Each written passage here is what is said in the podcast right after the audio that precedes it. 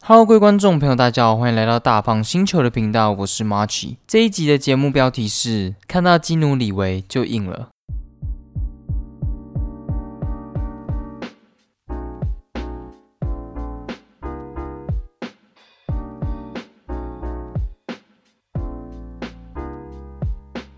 Hello，不知道大家最近过得怎样？最近应该算是准备要面临期中考了。那我个人已经是开始在着手准备一些期中考东西，因为一些科目我甚至不知道 怎么准备。好，那我现在讲一讲，就是我之前很担心的嘛，就是大家对于深夜烦闷日常，大家的回馈是怎样？那我觉得应该还算不错，但我要先讲一下，就是其实最一开始的版本，不知道有没有人听到，就是最开始版本，其实在放歌的那一段，是我跟着一起讲我对这首歌的看法和这首歌。对我的一些影影响之类的，但是到最后我又把它更改成就是两段音轨分开，然后先播歌，然后播歌的最后一点点的时候，我再开始讲这一段话，这样就是还蛮简单，就是把音轨拉过去了。但是为什么要分开哦？其实我自己都有一个习惯，就是我自己。上架之后剪完之后，当然会听一次嘛。然后上架之后还会再听一次，因为怕上架之后可能会有一些冲突啊，或者是一些不可预期的意外吧。像我之前也也有遇过，就是上架之后才发现我有一段音轨重复，然后还是有人密我跟我讲说，哦，你有一段音轨重复才知道，所以我都会尽量自己再听过一次。然后再加上我的小编他。根本就没有在怎么听我的 podcast，所以我跟他在车上的时候，我觉得刚好有这个机会嘛，我就会强迫他去听，这样强迫小编去把我的 podcast 听完。所以小编就给我想法，就是跟我说：“哎，你这样的话，别人会不知道到底是要听歌还是听你讲话。”那我想说：“哎，对，其其实是哎，假如我要让大家有办法，就是真的感受到这首歌的魅力的话，那应该是要分开的话。”而不是就是这，我只是把这首歌当做一个过场或者是一个背景音。对我来说，这首歌应该是我想要播给大家听的，所以应该是要分开。所以我到时候就把它改成这样子，这样。那我其实收到蛮多想法的，诶，有些人觉得还蛮棒的，像是我们的特哥嘛，特哥说他蛮喜欢这一集，还蛮感动的。难得听到他不是说我的 podcast 很像 TED，就这虽然我一直在嘴炮，但是听到 TED 其实。有时候不会觉得很开心，因为我希望我的 podcast 是像在聊天一样，然后在一开始的时候可能我还比较生疏吧，所以就没有办法看起来像在聊天。然后特哥就跟我说：“哎，你要不要改变一下你的痛调，让它看起来像是有点像是在聊天这样？”哦，讲到特哥，讲特哥还有一个很酷的地方，就是他最近跑去科博馆约会了，祝福他，祝福他，希望希望他。希望他不是因为我我推荐才才跟他女朋友去，希望是他们自己自己去的。但是我是觉得应该是不错，因为那个科博馆这个地方真的是我私信也去过很多次，跟小编去过两三次吧，而且每次都感觉有看到新的东西，然后也每次都觉得很好玩，是一个很棒的地方。希望他希望他对科博馆的印象是好的，希望他约会成功。哦，然后还有我们的陈哥，陈哥也说这一集还不错听。虽然陈哥有点像是迎头赶上，他不是我的，一直都是我的忠实听众的感觉。他是呃，那个佑安跟他讲说，哎，因为佑安就是一个会在日常生活中穿插很多我 podcast 内容的歌，可能是在揶揄我吧，靠背我之类的。所以陈哥就觉得可能不甘心，所以他就回去把 podcast 补完。然后他也说他蛮喜欢这一集的，他觉得有点像是在聊天呐，然后。就是跟他蛮有趣的，这样可能是我平常不怎么讲话吧，连连常常遇到的朋友都要 都要听我 p o d 慢慢了解我。哦，陈哥还有一个很酷的地方，就是他家里做的事事业，做做的行业是我觉得最屌的，让他有一种独特的呛人方法。但这未来再说，我不能一直把它讲完。反正我身边蛮多那种卧虎藏龙的人啊。好，那那这些都就是一些看法，就是他们觉得，就是这一集诶上上上集的内容有办法拉近距离啊，然后讲的内容也没有到算是很负面吧，就是可以真的带给大家一个全新的一个极速的感觉。那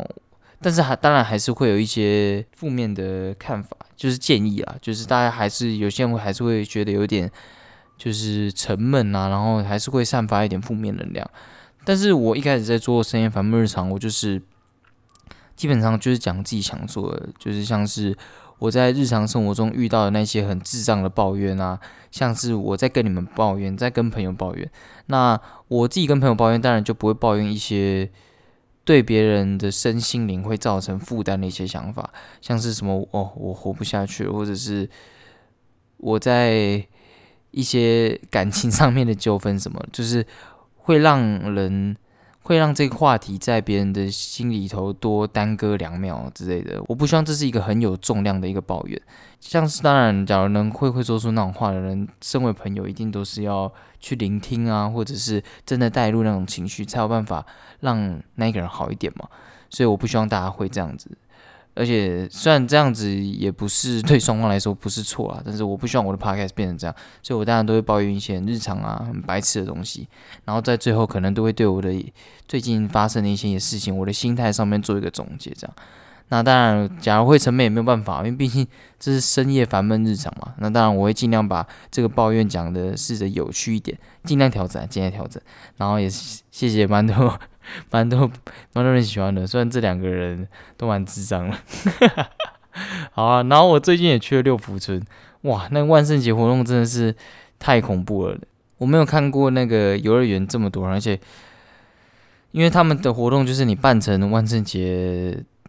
类的东西，可能扮鬼啊，或者是扮警察之类，你就可以有办法比较优惠的价格进去这样。所以因此这个原因等超级久了，你不管什么东西都要等。我记得有个叫什么露营篷车，就是一个超级超级小型的摩天轮，你甚至上去可能可能只能坐两个人吧，还是就是很挤的那种，就是专门给小孩坐的，然后也排一大堆人。基本上每一个游乐设施都是四十分钟或者是一个小时起跳的，所以我们可能是。一点多、两点多进去吧，然后其实也有才玩五六个，也就是玩的真的很少很少。我是跟我姐和我弟，然后还有小兵一起去的，然后他们真的是还蛮猛的，他们大怒神就直接冲上去，但是我是一个虽然敢坐，但是到最后我没有坐上去了，我帮他们录影啊，我真怕我的身心灵造成影响，你知道吗？但我之前也是有做过。剑湖山，然后九族的那个自由落体，所以我是敢做的，但是我没有坐上去。这样很多游戏基本上你都要等很久，但大陆神我是觉得唯一我感觉起来比较快的，可能大家会觉得那个很害怕啊，所以排的人比较少。但是其他像是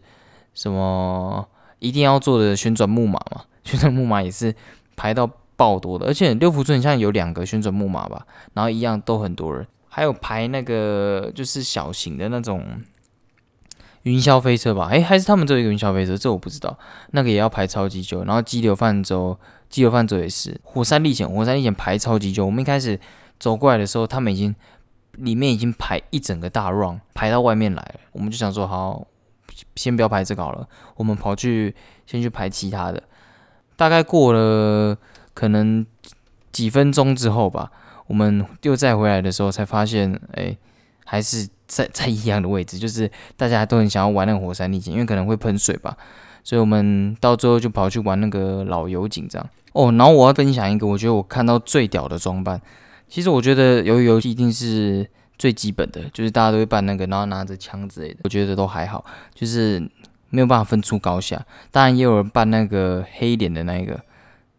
那黑脸的那个其实也还好啦。我看到一个最屌的是有人扮那个穿那个宇智波。哎，不是不是，就是穿那个小小的那一那一套衣服，然后再戴一个那个那叫什么，就是戴在头上的那个东西。其实这都不是重点，重点是他拿着一支铝棒。其实这这是我觉得最最有梗的装扮，因为在这个世界上没有没有忍术嘛，啊，可能有啊，但我还没有见识到。在这个世界上没有忍术，所以他就用了一个物理忍术，就是铝棒来教训大家，而且他是真的实心的铝棒。我是在那个大怒神那边看到这个人，然后他就拿着一铝棒在那边敲地板，然后或者是在手上这样打来打去，所以我觉得这是龙灯我那一天看到最屌的装扮，就是宇智波铝棒，还还蛮屌，还蛮屌。然后我们刚才有说嘛，去玩那个老油井，那老油井其实真的算是一个蛮蛮酷的一个设施，但是我记得义大吧，义大有一个就跟它类似差不多性质，然后又更大的。老油井就是它会一直，它会转三百六十度，然后一开始就很像那个海盗船这样，就是升级版的三百六十度海盗船啊，这这个概念，这个游戏设置我觉得还没搭之前，对对人造成的心理压力超级大的，就是你会觉得这也太恐怖吧，因为。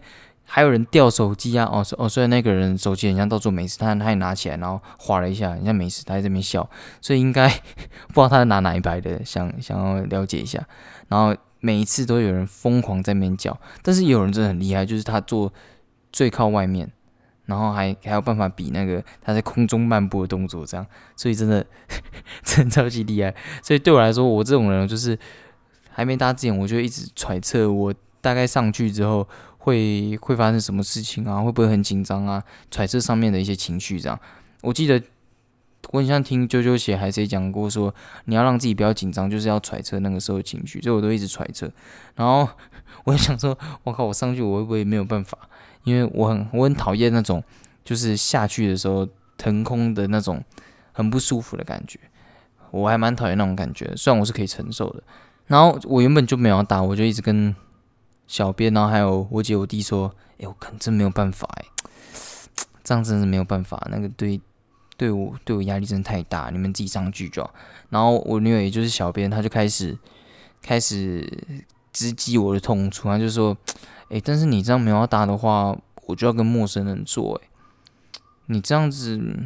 真的，但那个真的不会，真真的不会很恐怖啦，你就闭着眼睛就好了，闭着眼睛就不会恐怖啦。”然后我想说：“靠。”真的，真的不能让他跟陌生人做诶，而且这样我太丢脸了。我们我们我们男生就是要要面子嘛，然后我就直接上去了。其实我上去之前我都很害怕，因为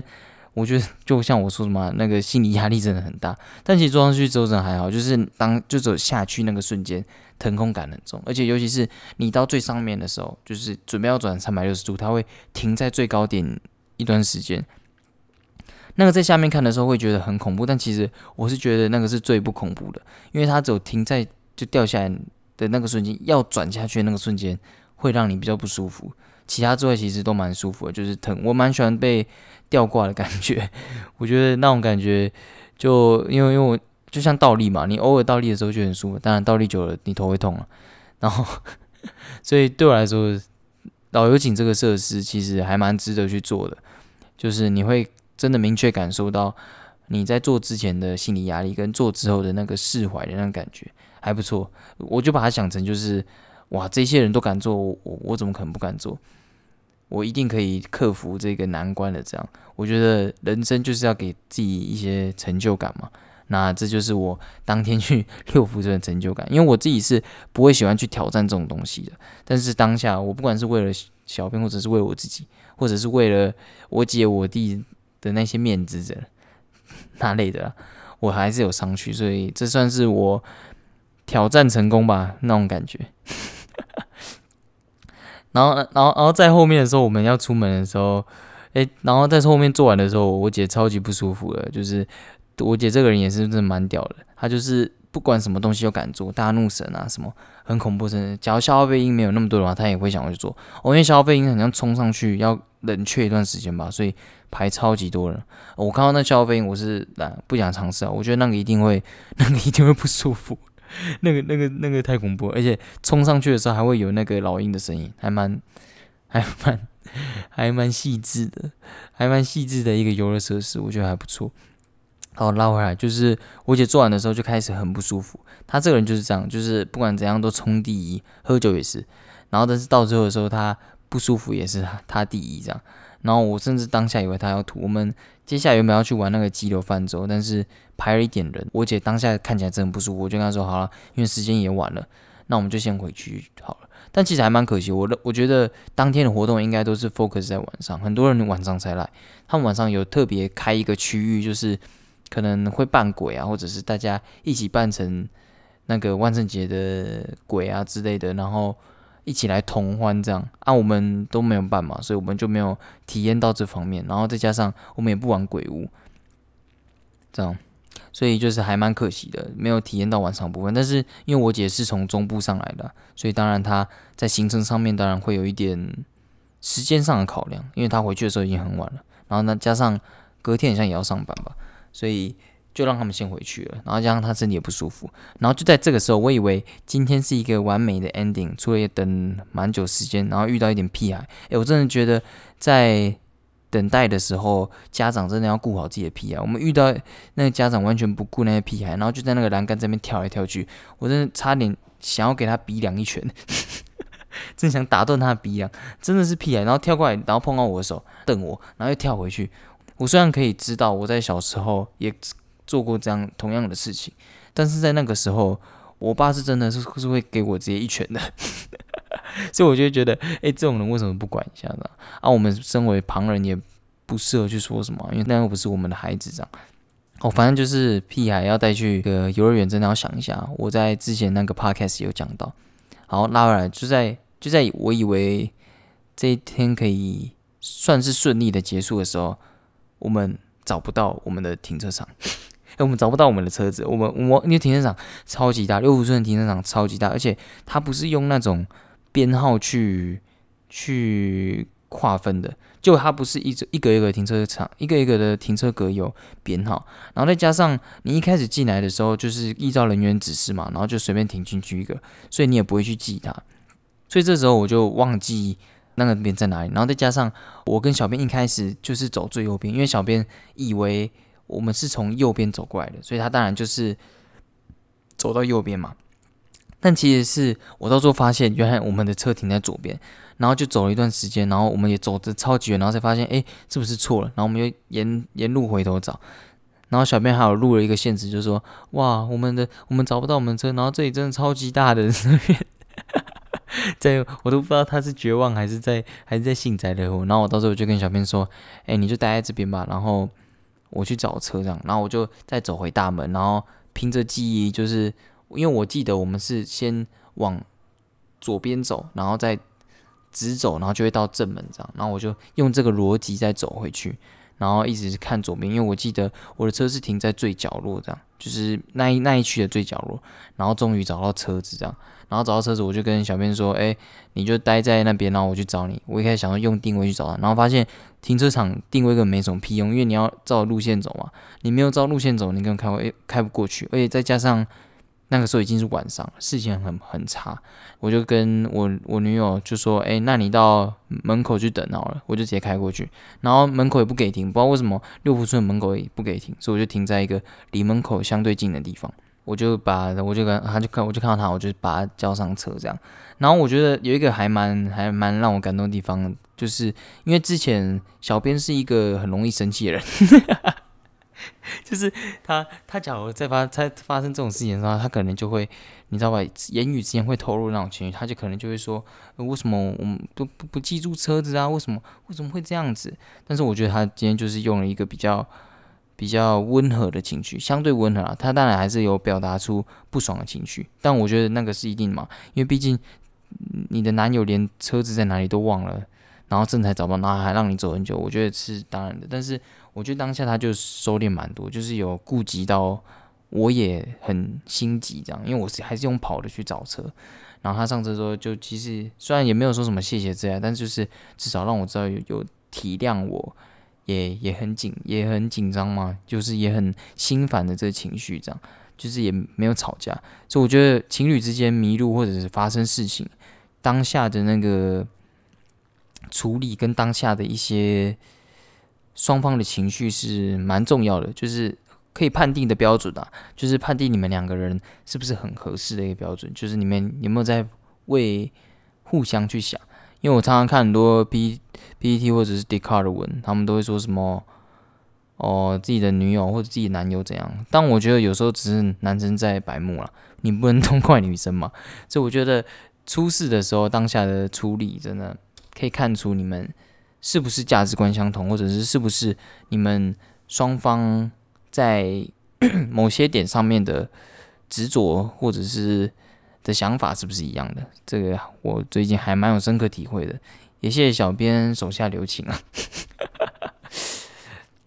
哦，好，然后接下来就是我刚才说嘛，期中考终究是要来临了。其实我这一次算是一个蛮蛮悲剧的状况，就是我填了很多的课，然后都没有选到。就是都没有抽到。其实我觉得还蛮白痴，我们缴学费，然后还要 还要还要还要去选课，然后还要抽课，为什么不是我们想选什么课就会选得到？这是我觉得目前还就是目前真的很不懂的地方，因为我们也不会把学费丢在一个地方，然后让那些人去抢嘛。所以我就觉得，当然这个是有点偏差的，但是我还没有对这方面做什么。就我还没有去想过这方面的原因，为什么到底为什么要抽签？是因为人数上面的问题吗？还是什么饥饿行销吗？因为像是我们的学校，它有一个很重要的一个评比，就是你要通过这个评比，通过这个分数，你才有办法过那个毕业门槛。就是还但然后大家通常，你当然可以自己去看书什么，然后完成这个心得。但是大家通常都会去修课，但这些课你通常都抽不到，因为那些老屁股啊，或者是大家都会疯狂去抢这些课，所以这就是我觉得最 最奇怪的地方。你既然设置了这个这个机制，那你应该要让它实行的程度变得更加简单嘛？或者是你你设置的一个，比如说你选修要选到几堂，那你应该要让大家想选什么课就就能够选到嘛？因为我觉得。对一个大学生来说，他想上课就已经很，就已经就已经很感动了，对啊，所以我觉得我没有抽到课，我真的还蛮难过的啦。但是没有抽到课，也就代表我这一次准备的科目比较少嘛，所以算是小感动啦。但是我这个人还蛮讨厌，就是我到大四或者是大三下，然后还要去想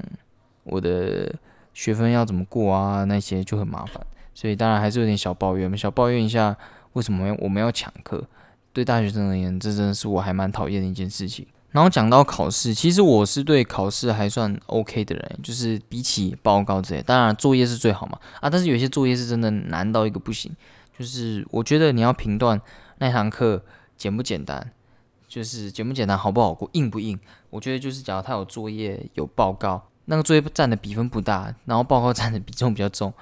然后甚至还有一些比较狠的，还会再来给你一个期中考试，期中考试然后期末报告。我觉得这就是我很讨厌的课，因为我我觉得报告，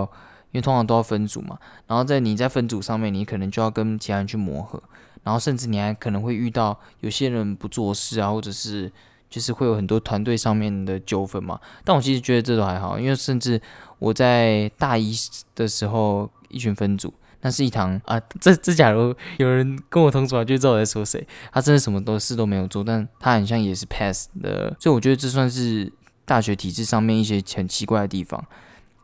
然后哦，拉回来就是我当然作业是最好嘛，因为作业就最简单。有一些甚至你只要交期末报告，就期末作业，不是那种口头报告，就期末作业这样，这种感觉就是最棒的。但是不可能每一堂课都这样嘛。所以，好啦，反正就就该考的还是得要去考，毕竟交学费了嘛。然后我也很讨厌点名字，因为我觉得点名字有点算是绑架学生要上课的概念啊。假如有一个人他真的有办法培养自己自学能力或什么之类的话，那我觉得当然是 OK 啊。但是我觉得也可以站在老师的角度想，其实我自己听过一个想法，就是老师其实是责任，就是 duty。然后我们是 responsibility，这两个虽然在中文翻译都像责任，但其实 duty 有点像是公式的那种，我们有点像是那种责任的概念，所以 responsibility 是会凌驾于这个 duty 之上的。我听过这个想法，我其实觉得也是，就是其实点名制想要落实的概念，就是希望我们对我们自己的课堂负责，就是对。对老师而言，可能只是一个公式，但对我们来说，是我们自己选择它，是我们自己要来上课，这是我们的责任。这样，所以我觉得的，就既然都自己这样讲嘛，所以我当然还是目前该到的课程，我都会尽量到。假如有认识我的话，就会发现我假如。这一次空了什么课，然后我下个礼拜就会高几率出现，或者是我会跟我自己讲说，哦，什么课我一定要到啊，什么课我能尽量到，我就会尽量到。所以，因为我觉得这的确这就是自己的责任嘛，那我们就是得要尽量能够做就要去做到，这还蛮重要的。这样，那我觉得，假如像陈哥，陈哥上次有点名就没叫我，我还蛮难过的。这边给他讲一下。但他没有义务要跟我讲啊，但我很难过。然后我觉得大学期中考其实都跟课本蛮相关，就是你一定要买那个 textbook 才有办法知道他要考试的内容。这这部分我还觉得还蛮难过。有一些科目就是你一定要买那个书，那个书才有办法跟你讲考试要干嘛。这其实可能对高中人或者是对有一些人而言，我我讲的很像干话。但其实有一些你只要看 PPT 或者是自己练习题目，自己拿学长练习来练习题目，你就可以通过这一场考试。但很多就是你一定要看那个书，然后那个书还是原文书。为什么？为什么台湾人要用原文书？是要训练我们英文能力吗？好，那假如是这个原因的话，我可以接受。或者是英文的发展比较比较多吗？还是我们？但我们的教授应该也很厉害，为什么不能自己写一本中文的书，让全部人阅读起来会比较顺畅？这样我们理解上面不是比较快吗？不用。不用不用，就是还要自己去翻译啊，还要去什么？虽然我在我在英文上面还算 OK 啦，就阅读上面还算 OK，所以这不是一个问题。但每每一堂课基本上都要买书的情况下，就会让我有点像是有点被绑架了，有点有点学校的阴谋。所以我觉得，呃，就是这个书的部分是让我觉得最烦。我还跑去。因为一堂课跑去找了二手书，那希望那本二手书送来不要不要太恶心，希望希望是这样啦。二手书真的不错，假如二手书买到好的话，心情真的会蛮好的。那我觉得，其实我听过一个说法，就是关于考试存在的意义。考试存在的意义，我觉得就是你要对自己不熟悉的事物，然后也有办法拿出及格的成绩。我觉得这在社会化之后，这还是蛮这是蛮重要的一个能力。就是你不管在公司上面，你不可能每次都遇到自己得心应手的事物。就像有一些工程师，他可能很擅长自己办公上面的事物，很会打扣的之类的。我只举例，但他不擅长的是下班后的那些 social 的事情，要跟组长吃饭什么之类。就像那个。那个《月薪娇妻》里面的那个男主角嘛，他就很不擅长跟别人应酬或者是跟别人社交，但是呢，我们仍然还是得要拿出及格的分数。我觉得这就是上学或者是考试想要教给我们意义。这样，我觉得这个还还才算蛮酷的。我自己有想一下这段话，我觉得还还算蛮 OK。当然，你也可以牵扯到什么哦，这是二战时期的阴谋之类的，都要逼迫。每一只鱼鱼爬上树啊，这当然也是 OK。我觉得这就是每个人的想法嘛。好，那我终于要来到今天的标题了。现在已经哇二十几分了。今天的标题是看到吉姆李维就硬了。其实大家可以去查一下吉姆李维这个人，这个人真的超级帅的。我曾经听过一个说法，就是一个脱口秀演员在说，我他他不觉得每个人都是完全的异性恋。你应该要把它把把它分成哦，假如跟哪一位男明星同样待在孤岛上，还有办法保持异性几天？当下虽然是一个脱口秀，但是我觉得这还蛮好笑的。就假如我跟基努里维的话，哇，我可能我可能一天吧，嘴炮嘴炮，开玩笑，我可能我可能我可能会请他保护我吧，毕竟他是 John Wick，所以我在最近就去看了《捍卫任务》John Wick。然后当下我就觉得，我看完之后，因为看完之后我就回中部了嘛，然后我就觉得，哇，我自己很潮很帅，就是自己走在前端的感感觉。我以为《捍卫任务》是一是一个很新很新的电影，因为它在做工上面啊什么都很屌。然后我甚至还是时不时会刷到他的迷音，你知道吗？就让我觉得，哦，他还是一个很新潮的一个电影这样。然后就我姐跟我说，其实还有两集，然后甚至我爸妈三集都看完了，让我让我瞬间瞬间觉得我自己有点落伍了，蛮难过的。所以我这集只会稍微聊一下第一集啊，因为我在写稿的时候只有写第一集，但其实我在录影的昨天看完第二集，第二集还蛮酷的。但我其实觉得第一、二集只有差在剧情上，他们其实想要表达的意义都相同。缺点也都差不多相同，跟其他的电影不同。我电影其他电影都会先讲优点，再讲缺点嘛。我自己想要先讲一下缺点。我觉得它整体而言很很帅很帅啊，然后主题也真的做得好，这是优点。我等一下会再跟大家讲。但是我觉得还是有几个缺点，像是他的作案动机，他为什么要做这件事情？当然你可以说他死的那一只狗，然后那只狗是老婆送的嘛，这当然很很感动。就这里成了一个迷因图嘛，就是不要动激怒李维的狗。但是对我而言，这还算是有点、有点、有点薄弱的一个作案动机啦。假如我觉得可以再刻画多一点他跟老婆之间的关系，或者是就是再多带给我们那一些日常的话，我觉得说不定真的可以能够带出这个想法。但这当然这也只是在这个部分，我觉得没有做的做的很好，就大概只有七八分嘛，就是还是可以，但我感觉可以再做的更好那种。然后还有一个就是台词很生疏，我觉得所有的台词，假如放到一般人，像我这种平凡人。讲 John Wick 的台词的话，真的会很像白痴中二病。但是因为他是 John Wick，所以我就觉得 OK，很棒这样。然后还有一个就是，你只要看到中段哦，这边是有点剧透，你只要不开心的话，可以赶快划掉。就是中间的时候，有一有一个朋友，他舍弃自己的性命救他，一就是间接的舍弃自己的性命救他，因为他知道开了这一枪之后，他接下来就就会离去嘛，就会被就会被算账这样。但是他为什么要救他？他跟他什么关系？他有那个理由去救他吗？就我不懂，我不懂这这方面的梗，这样就这方面感觉没有交代好。然后还有一个是地下的货币网络，其实他想要刻画的一个世界就是底我们的地底下，也是应该算地底下，就是社会的看不到的地方，有一群杀手，然后他们在可能是一个饭店啊，他刻画的王国里面。然后可以去接生意啊，然后可以用那些货币，他们自己发行的货币当做他们的筹码，然后或者是交易武器啊，甚至买各种对你的任务有帮助的一些物品，这样就是可以用这种方式。然后就是他们的方式就是哦，进到这个饭店里面这样，就是然后那个那个人还问你说哦，你要你要多久啊？然后这样，然后他们有一个很酷的规定，就是不能在饭店里面杀人，就不能做生意这样。假如假如你在里面做生意的话，你就可能会被开除会籍，这样就是大家都可以对你动手，然后你也永远当不了杀手。这样，那大家可能会觉得永远当不了杀手不是很好吗？就是可以退出这样，但其实不是，因为当不了杀手就代表每个人都可以来杀你，就是大家不用再在意行规了，你知道吗？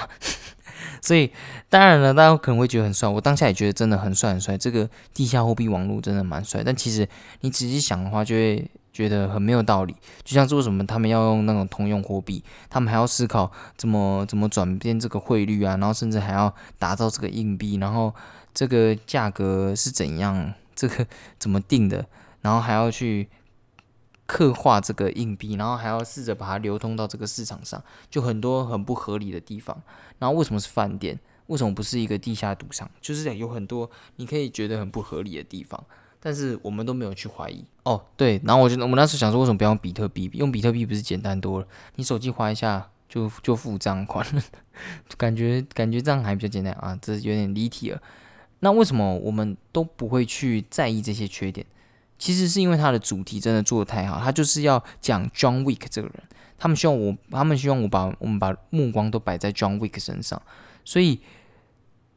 大家只要看到 John Wick，就只是来看他的帅。看他来表演，看他来杀人，看他来演动作戏的，所以我觉得只要中间不要烂到就是变成很智障的客套戏，和变成很智障的白痴剧嘛，然后串通整个动作场面的话，我觉得真的都是 OK。那我所以我要来讲优点，因为。这一些缺点都盖不掉它这下面我要讲的这几个优点。这样，第一个是动作武打，这是最重要嘛？因为动作戏嘛，其实它不会有很多过多的花俏招式，像是什么抓着别人啊，什么风火轮啊之类的那种白痴的招式，飞高高也不会有。它就是，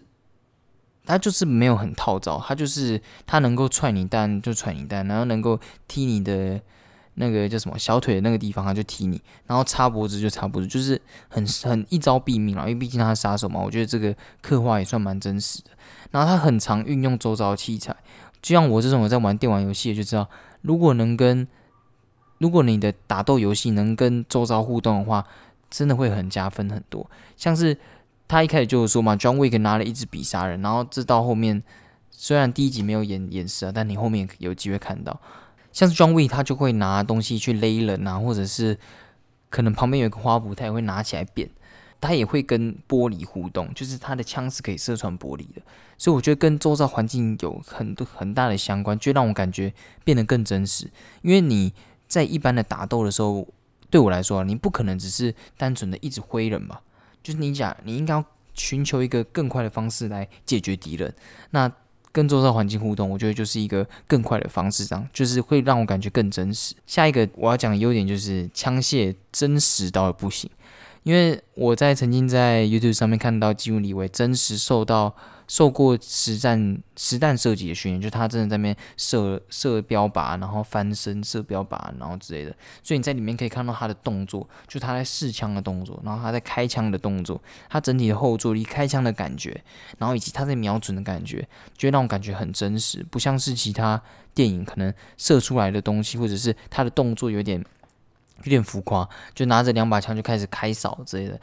虽然。就以为他也是开扫的概念，但是你可以感受到得到他是真的有在瞄，他是真的会开枪的人，他真的很擅长运用这个武器，感觉这正是他吃饭的工具的感觉，这样，